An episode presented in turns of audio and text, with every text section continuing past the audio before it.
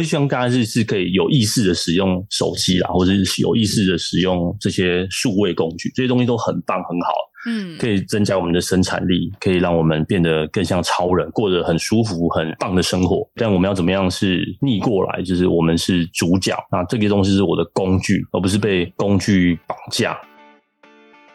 欢迎收听《青春通识课》，从高中到大学，陪你一起找方向。本节目由一零四人力银行企划制作。节目中我们会聊聊大学科系地图、校园热门话题、生涯探索故事、访谈职人开箱工作真实面。记得订阅我们的节目，不错过最新上架资讯。Hello，大家好，我是 Moira。哎，你是一位低头族吗？我必须承认我是哦。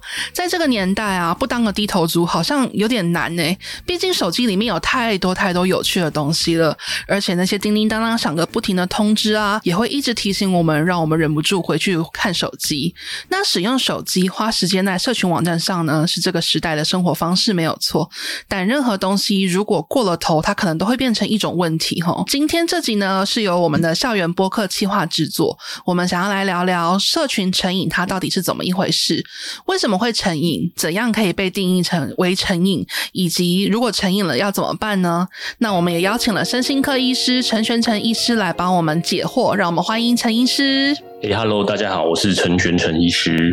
好，欢迎陈医师哦。还有这集我们还有校园播客近期一起来担任主持人，欢迎近期。那近期可以帮我们简单自我介绍，然后分享一下为什么你们会想要做这个主题呢？好，大家好，我是校园播客严静琪，我目前是国立台湾大学外国语文学系大三的学生。那当初在校园播客这边想要企划制作这个主题，原因其实是因为身为一个 Z 世代，我自己在使用社群媒体这个成瘾的感觉其实是蛮有感的。然后有时候，特别是在考试的时候，如果压力很大，就会发现自己使用手机的时间可以说是四五个小时在跳的。所以也想说借由这个机会，可以就是询。问陈玄成医师关于如何健康的去使用社群媒体，健康使用社群媒体这个两个概念听起来好像是相悖的哦，但其实中间有很多有趣的眉眉角角。那今天我们非常荣幸邀请到了陈玄成医师，那可以请医师帮我们自我介绍一下吗？嘿，大家好，我现在在台中市的诊所自行执业了。那平常没事的时候就会录录 podcast 啊，玩玩电脑。因为我们会找到陈璇丞医师，其实是因为我们在网络上面有看到他发表的一些内容哦。那想要问一下，第一个就是，请问陈医师，您当初是为什么会想要选择当一个身心科的医师呢？是因为就是误打误撞了啊，原本只是觉得对大脑有兴趣。嗯、那那时候有一些好朋友也在。精神科这边当住院医师，所以就一起跟好朋友一起接受训练，这样。所以选择哪一科是到后面才选吗？还是在就学期间的时候就有这个倾向？在在毕业的时候，有点像是你申请公司，那、哦、公司可能是当 PM 或是当 RD，、嗯、那可能有申请上，公司愿意收你，那你就会往这条路继续迈进。有点像填志愿的感觉吗？对，你喜欢的不一定会有哦，原来是这样子。那身心科它是一个竞争激烈的选择吗？身心科没有到很竞争啊，只是之前啊，那这一两年比较竞争一点，所以有点从冷门变成逐渐变成一个显学的感觉。先去 有吗？有吗？OK OK，那我们今天要聊的这个主题就是社群成瘾嘛。它之所以会变成成瘾，应该就是变成了一种大家的困扰。所以这边也想要请问一下陈医师，就是在过去这段期间呢，不知道你有没有曾经重度使用社群媒体，甚至可能有点到成瘾的状况呢？很多人在操作，比如说 IG 好了，或者是脸书，或者是 YouTube，尤其是 Podcast。你如果在自己就做自媒体的，有时候不小心，你以为你在收集资料，有时候很不小心就开始在网络上的世界就回不来了。嗯、那可能原本想说，对不对？花一两个小时，就会变成好几个小时。这样是不是有点像资讯焦虑的感觉啊？哦，我觉得它本身设计也不是资讯焦虑啊，就像 Facebook，它其实是演算法排列给你的嘛。你就一直看，一直看。你原本只是想要找个什么东西，那看着看着，好像就忘记了你一开始要找什么东西了。好像真的会这样子，没错，分页一直开，一直开这样。对，就一直开，一直开，就是不错，点点点点点。刚刚就是要找个什么同学的名字啊之类的，然后已经过了二三十分钟了。嗯，时间就这样被偷走了。对对，大家没有在图书馆念书的经验。我说，哎，念念好累哦，念了五十分钟，休息十分钟就好。对，那手机开始滑，可能当你意识到那个时间的流逝都已经不止十分钟，都可能二三十分钟之后了。嗯，没错，很真实。对，那那 YouTube 更恐怖嘛？YouTube 我不知道现在年轻人看什么 TikTok 嘛，YouTube、IG Reels，对对，那个 Reels 滑一滑，或者是 YouTube Shorts 滑一滑，那其实很快，有时候觉得很好笑啊，这个不错哎，然后再看下一个，哎，也还蛮好笑的。就是会时间就全部都没有了。对啊，YouTube 影片也是啊，像现在很多很厉害的 YouTuber，那拍片的品质都可能都比电影还要好看。时间就会在这些演算法 才有优质的内容界面设计，其实真的会。像我自己在滑 IG 的时候，以前就是看看贴文，看看大家的行动嘛。可是后自从 IG Reels 出来，它其实就跟 TikTok 是一样的设置，所以你就会一个接着一个看，然后一回神发现啊，已经十二点过了。对，那界面设计其实很有心机耶。对啊，就让你停不下来。因为各位的注意力就是他们赚钱的工具嘛，对对对，但对我们而言也是资讯流通快速流动的一个工具嘛，所以我们就各取所需。嗯、没错。呃，所以我就问题是怎么样让让我们得到我们的所需，跟好朋友、跟远方的家人保持联系，但又不至于成为这个注意力的这个收割品。那就有点好奇，像我们应该自认为没有到成瘾的程度，可是我们其实使用量都已经非常庞大了。对。那想问一下，在您的过往经验中，有没有遇过哪一些就是跟社群成瘾这种状况的案例呢？通常社群成瘾不太会来看诊，会来看诊的通常都是可能爸妈带青少年来，哦、就是打他打太多电动，对，打太多电动你才会被注意到。那否则如果你是青少年，你就在那边划个手机，男生女生都一样，我们就安安静静的划着手机，其实不会有人说你怎么样嘛。嗯嗯，确实。但你又是一直打电动，打到可能会跟爸妈吵架啊，网路线被拔掉，你会整个哑，就是可能会整个抓狂，对，故意压起来，对，然后他就会就会被带来看诊嘛。大所以大致上通常都是电玩成瘾比较容易会被带来看诊。打电玩它比较明显嘛，它不是在做一个正事，可是滑手机它有点太日常，融入我们的生活中，所以变成说社群成瘾它是有点无形的吗？你可以这样解释，所以他在在那个精神科的，就 DSM-5 吧，这种诊断准则里面，嗯，新的诊断准则有把电玩成瘾把它纳进去，Gaming Disorder 这样。嗯，像赌博一样也会把它列进去，但社群媒体成瘾这件事情，可能我相信应该在一阵子也都不会被列到诊断里面。哦，它太难定义了，是不是？对，因为它就是你的日常嘛，大家的日常。哦，那就有点难去了解说到底使用到什么样的程度才可以被称为成瘾呢？但其实还是有些研究者有做到一些量表，嗯，啊，所以其实你你有那些表格，你稍微写一下，那个分数如果要偏高的，你大概可能就自己要留意一下。哎，那想了解一下，嗯、如果他在，譬如说，不管他是社群还是网络或者是游戏之类的成瘾，他们已经到了成瘾的地步的话，他会出现什么样的一些症状？成瘾的一些核心的症状有大概四项嘛。第一个就是失去控制嘛，想戒戒不掉，越玩越多。嗯，你应该要做正事的，影响到一些，就是你控制不了自己，这是核心。第二个就是有一些社会叫做 social impact，就是你有一些在你的工作啊，或是跟他人的互动，你为了打电动，你都不想跟你爸。爸妈回来了，或者是你心爱的小狗过来找你讨拍，你都不理他；或者是你的伴侣来找你，你也都不想理他。就已经影响到你的社会功能的，或者是影响到你的工作的能力了。比如说，那种滑手机滑到上班迟到，啊，打电动打到连连睡觉都不想睡，哦，类似这样，你的社会生活。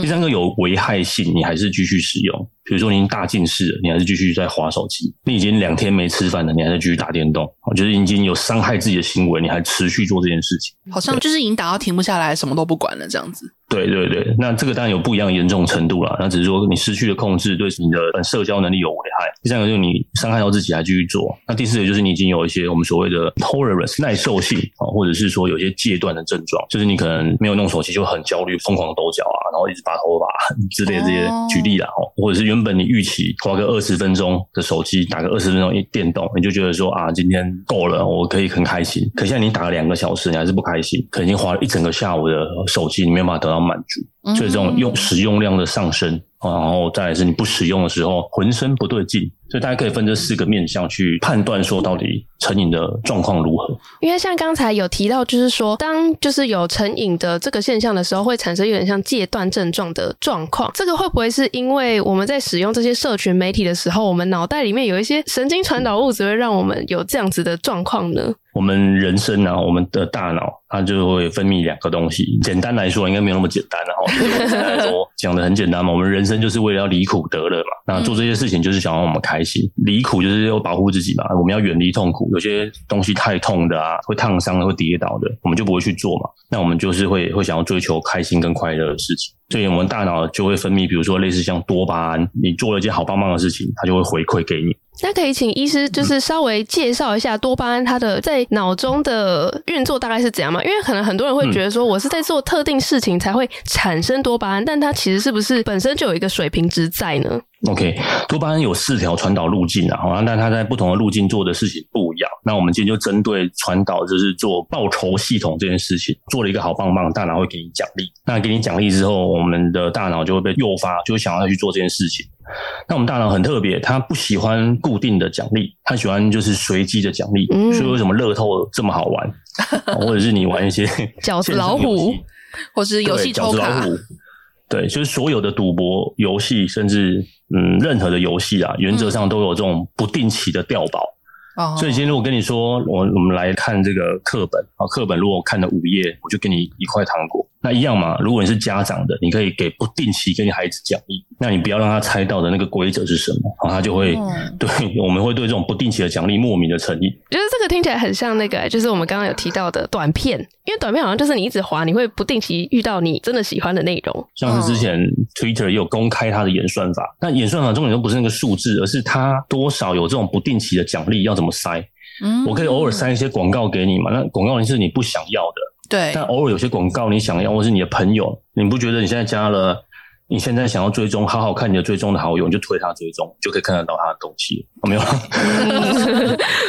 你加了他，他就知道你喜欢这个东西，嗯、那他就会不定期的产生给你。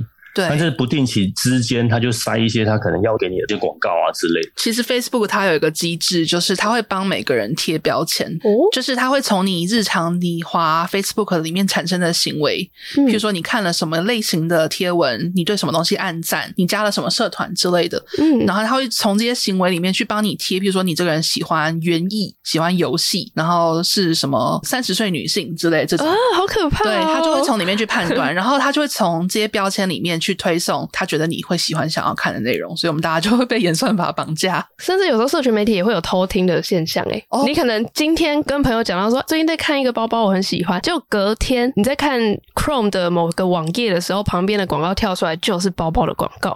这个发生过很多次，这是一个目前还没有被证实，但很多人有讲过的都市传说。对，医生有遇过这种情况吗？会啊，其实其实都会啊。他们会用各式，可能你没有说他是有些意图的判断，或者是他某些地方要开启录音啊、录影啊。所以原则上，如果像电脑啊，就是你可以把它遮起来。这件事情已经是你的日常了，再来是你想要预防到什么样的程度？嗯、那当然，比如说我看你的书，我最近就真的想要买包包，我最近就真的想要买个手表。那他推给我广告，说明是我需要的啊。嗯、我觉得广告没有什么不好嘛。嗯，广告有它重要的地方。那毕竟大家都是出来赚钱的，对，对，脸书，混口饭吃。对，大家混口饭吃，脸书或是 IG，他们也要混口饭吃。这些东西免费使用，就是你可以想象一下，如果你是这东西都是免费的，那请问钱从哪里来？就你就是商品嘛，你就是免费的就最贵，你就是被收割的人。对，免费的就最贵。对，但是又不得已，我们偶尔还是得使用一些免费的东西。所以，像这种多巴胺在脑内。它有一些样式啊，那第二个多巴胺当然就是它，它不会越高越好。比如说，大家有没有这样的经验？就是你今天，我们现在开始每天都来吃五星级的餐厅，大概吃了大概 maybe 嗯，算算七天好了，你就觉得超级腻的。对，就在即便都吃山珍海味，没错。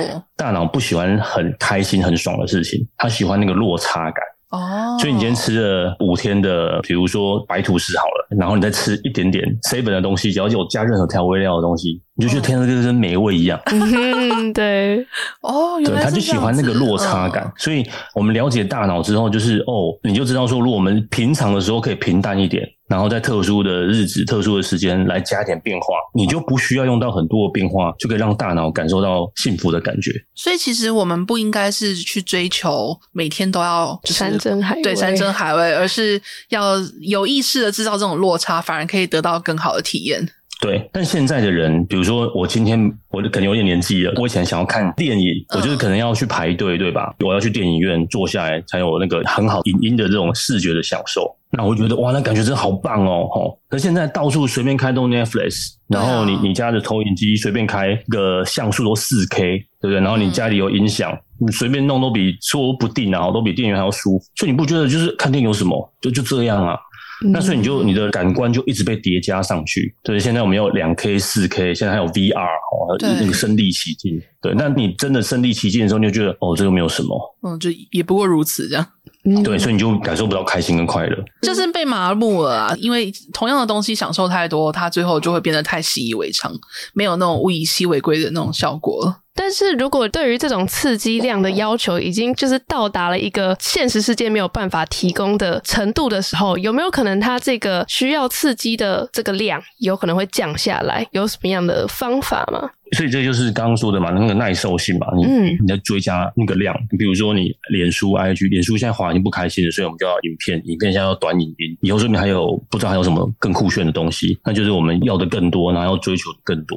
对不对？现在手机画像素越来越好，越来越清晰。然后现在还有 AI 可以产生各式各样的，对你喜欢的偶像，它都可以生成给你。嗯、那我们的时间也被填得满满的。所以你刚刚问了嘛？那这样子我们应该怎么做？对，我会希望大家是是可以有意识的使用手机啦，或者是有意识的使用这些数位工具，这些东西都很棒很好。嗯，可以增加我们的生产力，可以让我们变得更像超人，过得很舒服、很棒的生活。但我们要怎么样是逆过来？就是我们是主角，那这个东西是我的工具，而不是被工具绑架。所以要怎么做嘛？对啊，像是譬如说，假设他可能开始有成瘾的征兆，因为其实刚刚医生在讲成瘾征兆的时候，我就一直在自我核对，然后我就想说，嗯，里面有一些症状，我好像有一点点哦。就 像我这种在这种危险边缘的人，那我们有什么方法是可以自救的吗？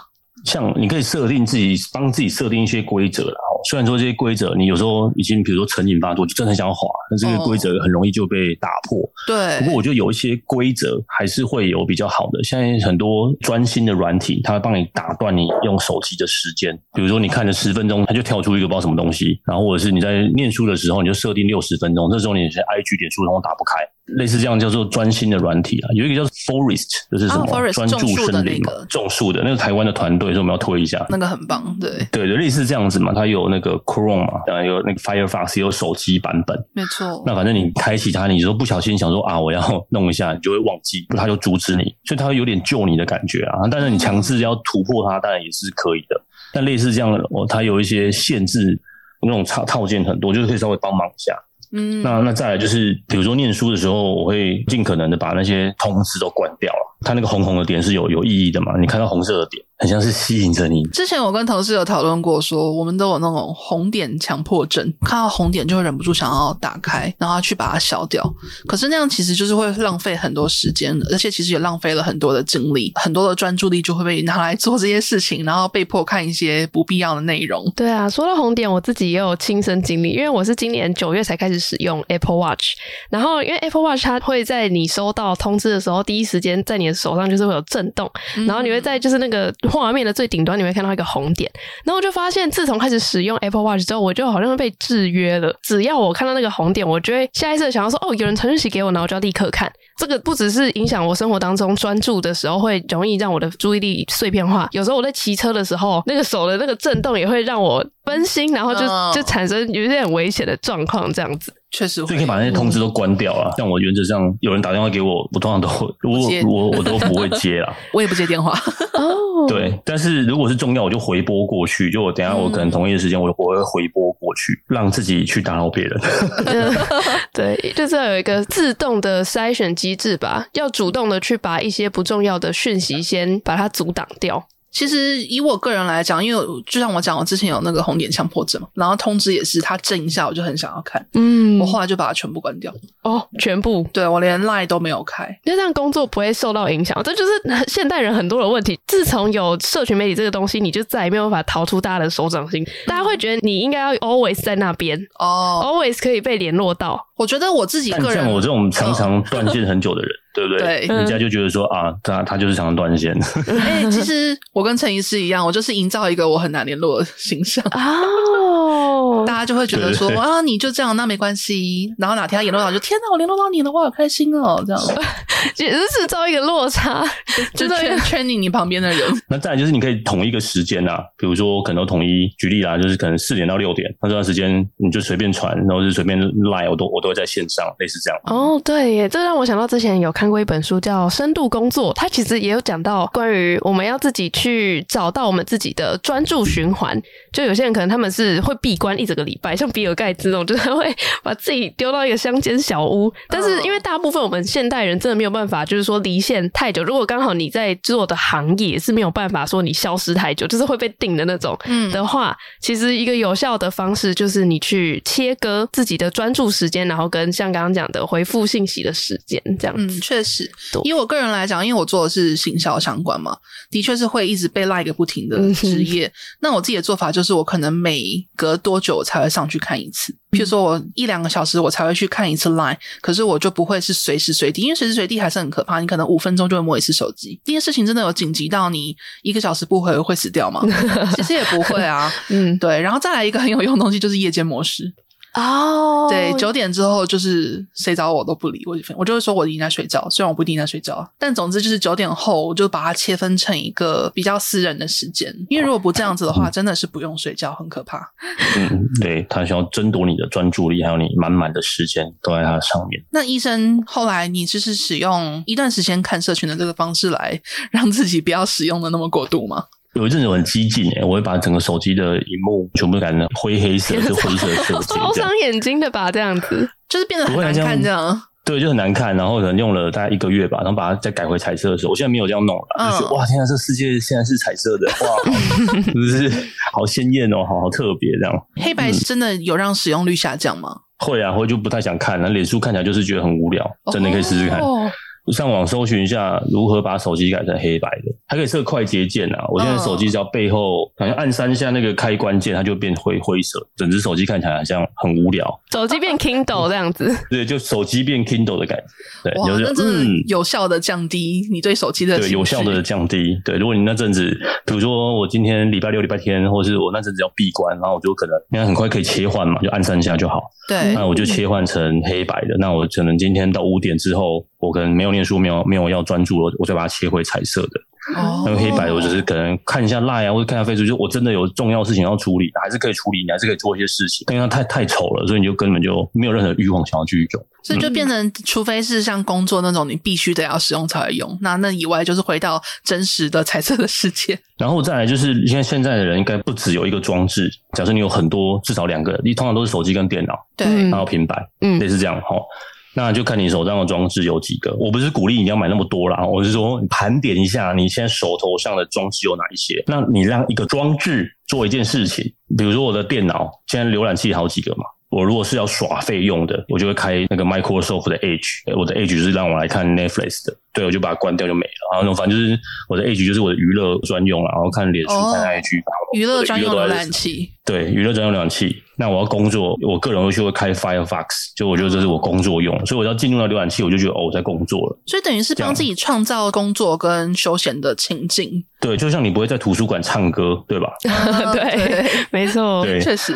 那现在是虚拟的世界，你还是要创造一个切换的东西。像像手机，我觉得手机我就用 Line，那我手机我就不要用。Facebook、IG 就是那 App 我都没有装，嗯、我就是全部用浏览器。对，有网页版真的会有更多的阻碍，嗯、反倒你的脑袋就会告诉你说，这不是一个很愉悦的事情。对，你就会减少那个频率。反正就把你想做的事情，你该要降低自己的阻碍。比如说，我明天早上我想要去慢跑，但是你你光想到早上慢跑要穿衣服。还要穿 袜子，还要找鞋子，你就又超级不想做。但是这件事情是你想要去做的，所以你要减低它的阻碍。那比如说，我前一天我就把我要跑步衣服全部穿好了，我连袜子都穿好，鞋子我就摆在门口了，然后水壶我都挂在门口了，毛巾全部都准备好了。所以只要我眼睛打开，我就可以出门了。那这样我就会比较心甘情愿去出门去运动。好像是诶，这个方式其实之前。也我我也有看过另外一本书，就是大家应该很常听到原子习惯。嗯，其实原子习惯它里面就是讲到说，其实有时候我们有一个迷思，就是当我们没有办法坚持做一件事，或坚持不要做某一件事的时候，我们通常会以比较情绪的方式去看这件事。譬如说，就是哦，我就是意志力不够啊，我就是天生比较懒哦，我就是没有耐心。但其实有问题的不是人，而是你周遭所建立起来的系统。像刚刚陈医师有讲到，就是说把慢跑鞋子放好，就是袜子穿起来，把所有一切的步骤都安排好。其实这个就是在建立一个让你持续去做某一件事情的系统。所以我觉得这用在社群媒体上，其实也是很有帮助的。就是说，你如果能够在某一些环节替自己制造一些阻碍，譬如说，就像不要用 App，用网页版，然后或者是设定一些比较烦的通知，譬如说，就是你看很久的时候，YouTube 会告诉你说，你现在要休息一下吗？类似那种，就是你可以设定你的时间，可能区段是十五分钟，而不是三个小时才提醒你一次。像这样子的方式，也是在建立一个不要让你一直持续看影片，然后过度使用社群媒体的系统。像我们人都想要建立新的习惯，你不用手机，或是你不用这些社群的东西，你一定是因为这些东西已经危害到你了，所以你想要戒除它们。对，那你就想说我要戒除它们，我要戒除，但你要有个新的替代习惯。对，但是我很多人在建立新的习惯的时候都会很挫折。比如说啊，就刚刚提到嘛，我就是烂，我就是废，我就是不行，对，就很情绪化的人，就很情绪化。对，我通常都会这样建议嘛，就是说你可以做一点点就好。比如说我今天要想跑步，我原本预计要跑三十分钟，可是因为我真的很懒惰，我真的睡过头了，我就会说，那你都已经鞋子穿了，衣服也穿了，那你都准备前一天都准备那么好，那还有一点点时间嘛，帮我们去跑个五分钟也可以嘛。嗯那你会觉得说，哎、欸，对，我都已经出了门了，你那种自责的情绪就比较少一点点。对，我们就做一点点就好。那减少手机的使用也是嘛。我们每一年，现在年底了，每一年大家都建立什么生活新的习惯。那一开始都冲劲冲冲冲，到后面就发现全部全部都没有完成。但我们可以，我们都说对别人很宽容嘛，我们可以对自己宽容一点啊。就是对人都没有完成，但我做。比如说像戒除手机成瘾，好，那时候我我把手机删掉，然后过没多久我会把它装装回来，然后我装回来用了几天，发现不行了，真的这样不行，然后我会再删掉，就一直反复横跳这样子。对，但这样没有什么不好啊，对不对？你去看那些什么读书的手账，或是看某某名人，就跟你说啊，那个谁就很自律啊，他就是一个很自律的人，这怎么样？所以，对，所以我觉得这都是那种很怎么样自律神话嘛。对，然后我们就觉得我们做不到那样，所以他是很厉害，所以我做不到。那既然做不到，我们就不要努力了，你就直接放弃这样。嗯对，但人生可以不要直接放弃嘛。我们做不到，我们可以做很多次，或者是做从一点点开始。对，我们从一点点开始。因为我觉得不行的，I Facebook 这很重要，Line 也很重要，IG 也很重要啊，不然 YouTube 少看一点。嗯，或者是抖音少看一点，或者是把其中一个 app 删掉，用用改成电脑看。诶，电脑看也可以啊。哦，因为没有叫人不要看嘛。我人听到“不要”这两个字就会很抗拒啊。对，就很逆反这样子。对不对？你你想想看，以前在对大学或是高中的时候，对那种军训，对教官对不起哦，就是 教官都会贴什么“不要抽烟，不要吸毒，不要什么”。那越不要，大家越想做。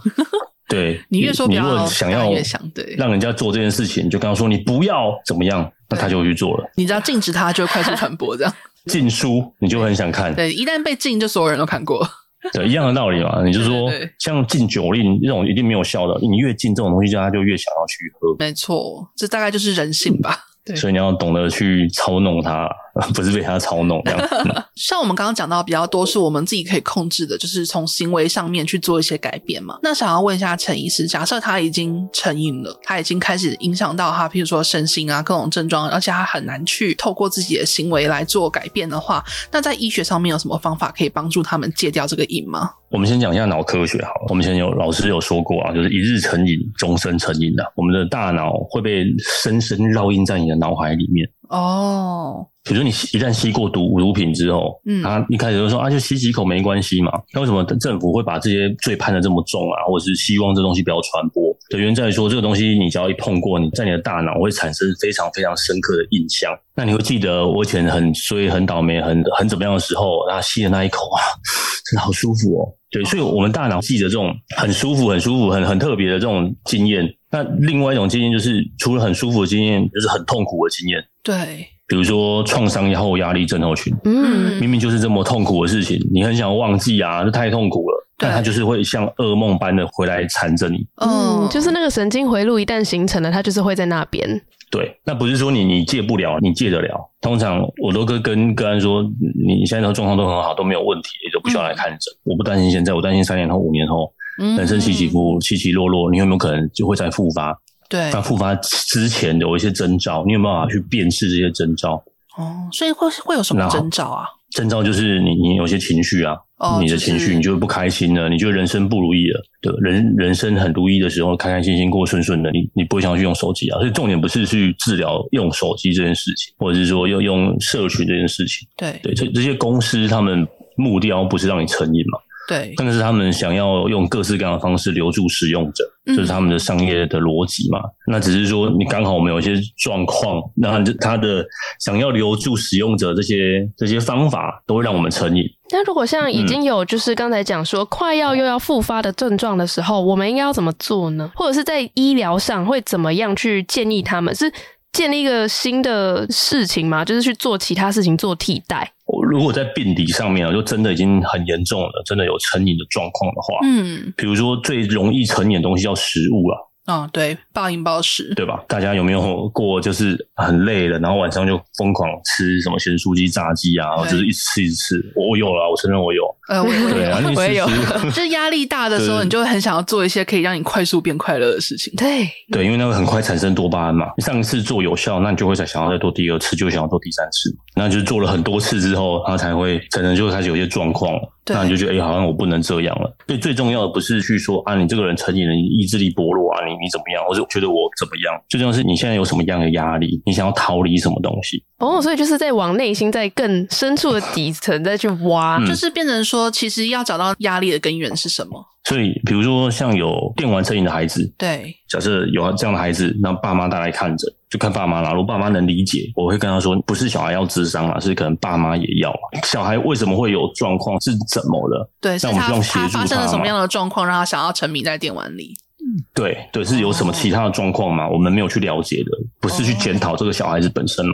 所以成瘾它其实是一个结果。那我们如果要解决成瘾这个结果的话，我们应该要想办法去解决的是那个原因到底是什么？对，它是个结果。但有些人是，嗯，是可能大脑有些回路真的是有些状况的，他就比较容易成瘾的。那当然，现在有些新的药物可以缓解那个成瘾的状况，它会阻断你那个报偿系统。有有类似这样的药物了。那这样的药物在可以说在酒瘾啊、赌博，甚至在减重方面，那其实减重的新药有一个也是做这样的机转。就是阻断你有一些 reward，有一些报偿机制。原来是，可是药物会不会是最后的方法，最后的手段？对，所以我们今天讲的是说，如果在吃药之前，第一个是如果你真有些情绪困扰，就是去寻求协助嘛。他有没有看过一本小说啊？就是叫做什么马修史卡德吗？还是 呃，有有一个侦探然后有一个侦探小说，然后他一个侦探，他就是很聪明很厉害，然后警探啊，就是会有。酗酒的习惯，然后他就会参加一个叫做 AA 的无名会，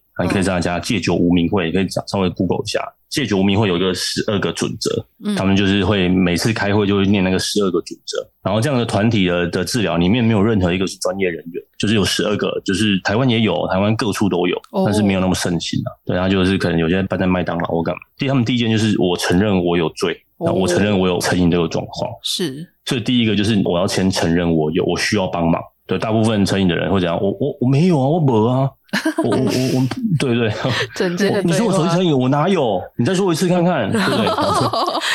好，还有画面感哦，医疗暴力，对啊，感觉在临床上应该遇到很多这种，就他们说家属来，然后就说啊，谁谁谁有啊，然后另外一个说我没有啊，所以我们通常不会跟你，如果要想要去。劝劝你身边的人，你不要跟他说，嗯、我觉得你有手机成瘾。接下来你给他什么建议，他都不会听的。所以，对，这、就是一个指责嘛，哈。对对对。那不要指责，okay、你对不要指责，你可以跟他说，有没有什么需要帮忙的，或者你就发现情绪很低落，然后又跟他说，哎、欸，我们来聊一聊，或者我们来干嘛？我们出去玩，嗯、我们出去什么？